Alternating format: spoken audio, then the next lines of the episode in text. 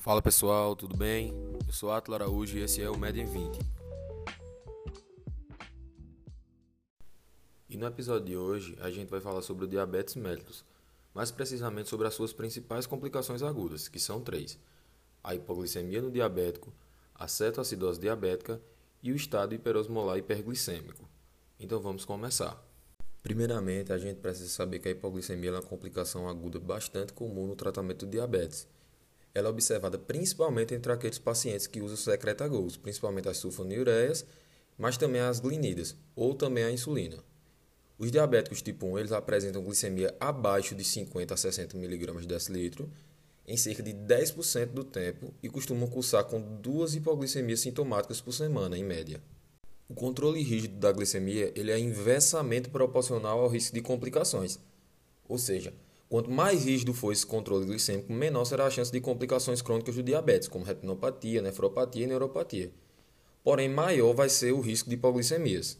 Alguns estudos mostram que aquele paciente diabético tipo 1 que está num grupo de tratamento intensivo apresenta um risco três vezes maior de hipoglicemia grave com necessidade de atendimento hospitalar. A maioria dos casos de hipoglicemia é considerado leve e facilmente tratável. Porém, eles podem ocorrer com complicações graves e até fatais em episódios mais graves. Então, estima-se que 2 a 4% dos óbitos em pacientes com diabetes tipo 1 se devam à hipoglicemia. Com a evolução do quadro de diabetes, observa-se um déficit progressivo na liberação de glucagon, e mais tardiamente também vai haver uma diminuição na liberação de catecolaminas em resposta à hipoglicemia.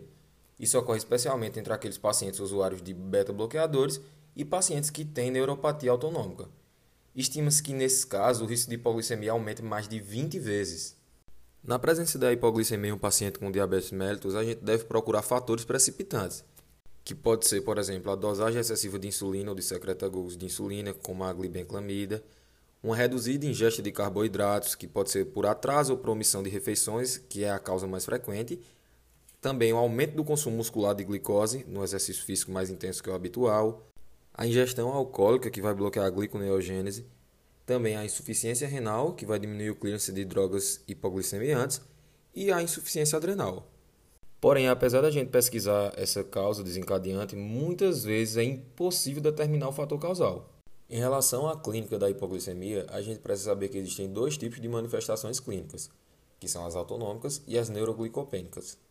As manifestações de origem autonômicas estão associadas à ativação dos sistemas nervosos simpático e parasimpático, e também à liberação de catecolaminas, que vão ocorrer de maneira precoce no curso de um episódio de hipoglicemia, ou seja, a partir de níveis glicêmicos de 65 a 70 mg por decilitro.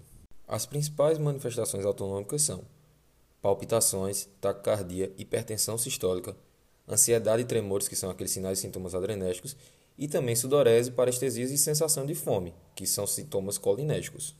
Com o avanço desse episódio de hipoglicemia e uma glicemia ainda mais baixa, que vai estar menor do que 50 a 55 mg por decilitro, começam a aparecer aquelas manifestações neuroglicopênicas, que são associadas à baixa oferta de glicose para o sistema nervoso central. As principais manifestações neuroglicopênicas são confusão, fraqueza, astenia, dificuldade de concentração, alterações no comportamento, agressividade, sonolência, torpor e, em casos mais graves, pode chegar a convulsões, coma ou até a morte.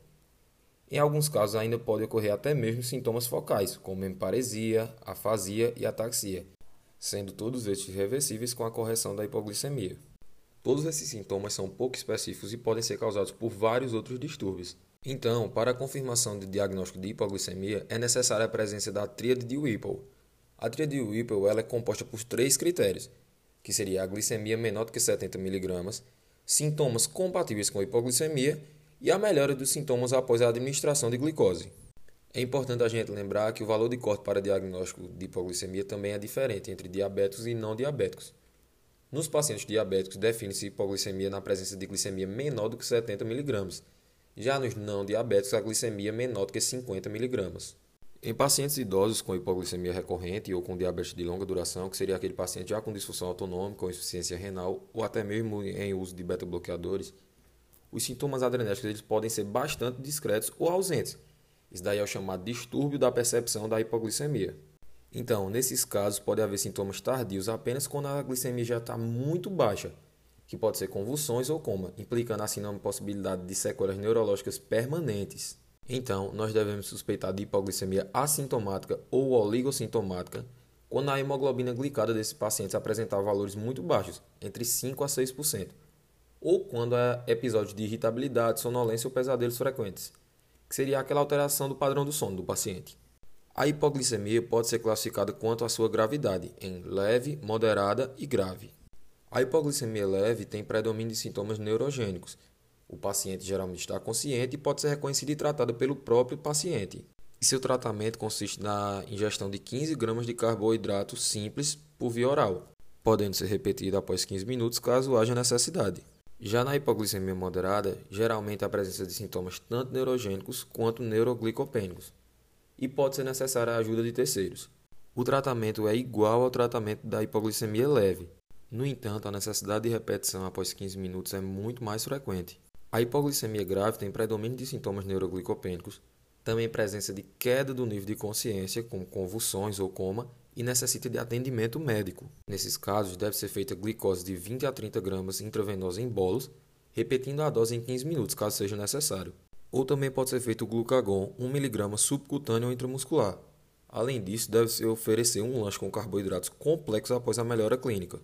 Naqueles pacientes conscientes ou com hipoglicemia leve ou moderada, deve-se evitar a correção com quantidades excessivas. Por quê? Porque aí você vai poder estar provocando uma hiperglicemia iatrogênica. Em relação ao glucagon, que é usado naquele paciente com hiperglicemia grave, é o seu efeito ele é bastante fugaz e a sua dose, segunda dose, é ineficaz. Por quê? Porque a primeira dose já depleta todo o estoque de glicogênio hepático. Porém, o glucagon pode ser bastante útil para aqueles pacientes com alto risco de hipoglicemia, evitando assim a necessidade de hospitalização em muitos casos, sendo que para isso os familiares precisam estar orientados sobre o reconhecimento desse episódio e também sobre a aplicação intramuscular ou subcutânea desse medicamento. Então, em um paciente diabético com rebaixamento súbito do nível de consciência, se não for possível a medida imediata dessa glicemia, a primeira conduta vai ser a administração de glicose via parenteral. E caso haja melhora clínica entre 10 e 15 minutos, ficará estabelecido o diagnóstico de hipoglicemia. Se não houver essa melhora, deverão ser pesquisadas outras causas para a perda da consciência. A gente tem que ter bastante cuidado naqueles indivíduos desnutridos, hepatopatas ou etilistas. Por quê? Porque a gente tem que prescrever tiamina com a glicose objetivando prevenir o surgimento da encefalopatia de Wernicke-Korsakoff. Antigamente se recomendava prescrever a tiamina e esperar alguns minutos até infundir a glicose, porém isso mudou. Hoje se administra 100 mg de tiamina intravenosa intramuscular juntamente com a glicose. Como já foi falado anteriormente, após a melhora, que vai ser de geralmente de 10 a 15 minutos, esse paciente deve ser orientado a ingerir um lanche contendo carboidratos complexos, que eles vão ter uma absorção mais lenta. Isso daí para prevenir aquele episódio hipoglicêmico nas próximas horas. Sempre é imprescindível e fundamental a gente determinar a causa da hipoglicemia. E também devemos ficar sempre atentos a causas subjacentes, como infecção urinária, sepsis, pneumonia, doenças intraabdominais ou até síndromes coronarianas agudas. Dando continuidade ao nosso tema, nós vamos agora falar sobre as outras duas importantes complicações agudas do diabetes mellitus, que são a cetoacidose diabética e o estado hiperosmolar hiperglicêmico. Porém, como são temas bastante amplos e complexos, nós vamos optar por ter uma abordagem mais resumida, focando nos principais pontos de cada uma dessas duas patologias e também como fazer o diagnóstico diferencial entre elas. Então, o objetivo dessa parte final do episódio de hoje é saber como identificar um caso de cetoacidose diabética ou estado hiperosmolar hiperglicêmico e como proceder diante de cada um desses casos. Primeiramente, vamos falar sobre a cetoacidose diabética. A cetoacidose diabética é uma complicação aguda grave do diabetes mellitus que requer internação, monitorização e tratamento com insulinoterapia, reposição de potássio e hidratação. A cetoacidose diabética pode ocorrer em diabéticos do tipo 1 ou também em diabéticos do tipo 2 que forem submetidos a um estresse intenso, como nos casos de sepse, infarto agudo do miocárdio ou até mesmo um AVC. Ela é a primeira manifestação do diabetes em cerca de 25% dos pacientes com diabetes tipo 1. Além disso, nos pacientes com cetoacidose diabética, deve sempre pesquisar a presença de algum fator precipitante. Os fatores precipitantes mais comuns são infecções, tanto do trato respiratório como do trato urinário, e também a falta de insulina, que pode ser pela falta de adesão ao tratamento ou por uma primodescompensação diabética. Os critérios diagnósticos da cetoacidose diabética são uma glicemia maior ou igual a 250 mg por decilitro, o pH menor ou igual a 7,3 o bicarbonato sérico menor ou igual a 15 e também cetonúria ou cetonemia. O tratamento da cetoacidose diabética consiste em três pilares, como já foi falado anteriormente, que são a hidratação, a reposição de potássio e também a insulinoterapia. Para isso, para a gente fixar, existe um macetezinho. Tratamento da cetoacidose diabética, VIP, volume, insulinoterapia e potássio. A hidratação inicial na cetoacidose diabética deve ser feita com soro fisiológico a 0,9%, até que ocorra uma melhora hemodinâmica. Depois disso, pode-se usar soluções salinas hipotônicas, DNACL a 0,45, se o paciente estiver hipernatrêmico. Agora vamos falar sobre a parte da insulinoterapia na cetoacidose diabética. Aqueles pacientes com cetoacidose diabética leve podem usar insulina regular ou análogos ultra rápidos por via subcutânea de hora em hora. Além disso, eles devem permanecer em observação no pronto-socorro até que ocorra a resolução do quadro. Já naqueles pacientes com cetoacidose moderada ou grave, a insulinoterapia deve ser administrada por via intravenosa e o paciente internado em UTI até a correção da cetoacidose. A reposição de potássio é fundamental tanto para a cetoacidose como para o estado hiperglicêmico hiperosmolar, pois ambos os casos cursam com redução do potássio corpóreo total devido às perdas urinárias. Além disso, o tratamento com insulina, a hidratação e a reversão da acidose podem causar hipocalemia grave e arritmias fatais. Então, deve-se administrar potássio como rotina a todos os pacientes, na dose de 20 a 30 miliequivalentes por litro, solução salina, se a potassemia estiver entre 3,3 e 5,5, ou 40 e 60 miliequivalentes por litro se a potassemia estiver abaixo de 3,3. Outra coisa bastante importante saber é que deve-se evitar a administração de insulina se o paciente estiver com hipocalemia, que seria aquele potássio menor do que 3,3. Nessa situação, a gente suspende a insulina e se administra potássio e reavalia a potassemia de hora em hora. A insulinoterapia ela só deve ser reiniciada depois que a potassemia estiver superior a 3,3.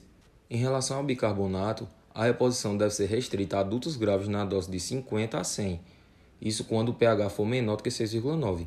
Então, deve-se evitar o uso de bicarbonato para crianças com cetoacidose diabética. O edema cerebral é a complicação mais temida do tratamento da cetoacidose diabética, pois, apesar de ser incomum, ele tem uma incidência de 0,5 a 1% nas crianças com cetoacidose diabética, o edema cerebral tem alta mortalidade. E para prevenir sua ocorrência, deve-se limitar a hidratação a 50 ml por quilo nas primeiras 4 horas, não reduzir a osmolaridade de maneira muito rápida, sendo no máximo 3 miliosmols por litro por hora, e também manter a glicemia na faixa de 250 a 300 mg por decilitro até a resolução da cetoacidose diabética. A mortalidade na cetoacidose diabética é baixa, menor do que 5%, caso o tratamento seja correto. Mesmo assim, essa doença continua a ser a principal causa de óbito entre diabéticos tipo 1 com menos de 20 anos. Agora vamos falar sobre o estado hiperosmolar hiperglicêmico. O estado hiperosmolar hiperglicêmico, diferentemente da cetoacidose diabética, é uma complicação exclusiva dos diabéticos tipo 2, sendo encontrado principalmente nos indivíduos idosos, a maioria dos pacientes que o desenvolvem tem múltiplas comorbidades, como sequela de AVC, insuficiência renal e etc. É a razão pela qual a mortalidade associada a essa complicação é bastante alta, indo de 15 a 30% ou mais. No estado hiperosmolar hiperglicêmico não há acidose nem cetose, mas a sua desidratação e também a hiperosmolaridade são mais intensas quando comparado aos casos de cetoacidose diabética. Além disso, a sua evolução é muito mais insidiosa do que nos casos de cetoacidose diabética. Assim como na cetoacidose diabética, sempre deve-se pesquisar fatores precipitantes do estado hiperosmolar hiperglicêmico. Os critérios de diagnóstico para o estado hiperosmolar hiperglicêmico são a glicemia maior do que 600, hiperosmolaridade efetiva maior do que 320, a ausência de acidose, então o pH vai estar maior do que 7,3 e o bicarbonato maior ou igual a 15, e também ausência ou presença discreta de cetose. É importante saber que no estado hiperosmolar hiperglicêmico, a redução do nível de consciência que ocorre em aproximadamente 50% dos casos, relaciona-se diretamente com a hiperosmolaridade, que vai ser o que a gente falou agora, a osmolaridade efetiva maior do que 320. O tratamento segue o mesmo padrão da cetoacidose diabética, que seria o VIP, volume, insulina e potássio. A hidratação deve ser feita de maneira vigorosa, com soro fisiológico a 0,9% intravenosa, até que ocorra uma melhora hemodinâmica e depois da melhora do estado circulatório pode-se administrar NaCl a 0,45%. Já a insulina deve ser administrada apenas por via intravenosa e o paciente tratado na UTI, com monitorização do eletrocardiograma e dos eletrólitos. E a reposição de potássio segue o mesmo esquema fundamental da cetoacidose diabética. Então, pessoal, se encerra aqui nosso episódio de hoje. Espero que tenham gostado e que tenha ficado tudo de fácil entendimento. Esse tema que a gente discutiu hoje é muito importante, desde a graduação, a residência, até para a nossa prática clínica no dia a dia. Lá no nosso Instagram, que é med.20, você vai encontrar dois posts sobre esse tema de hoje. Sendo o primeiro falando sobre a hipoglicemia, a tríade de Whipple e seus critérios, e o segundo sobre o diagnóstico diferencial entre cetoacidose diabética e estado hiperosmolar hiperglicêmico. Então vai lá dar uma conferida nesse material, curte, compartilha indica para todo mundo. Ah, e na sexta-feira vai ter o um resuminho no IGTV lá sobre os principais pontos do episódio. E no sábado, aquele material top lá no Linktree com artigos e dicas de literatura científica para vocês. Lembrando que o link de acesso está na nossa bio. Então valeu pessoal, um abraço e até a próxima. O Med 20 está disponível nas principais plataformas de podcasts, como Spotify e o Apple Podcasts. Toda semana tem um episódio novinho esperando por você.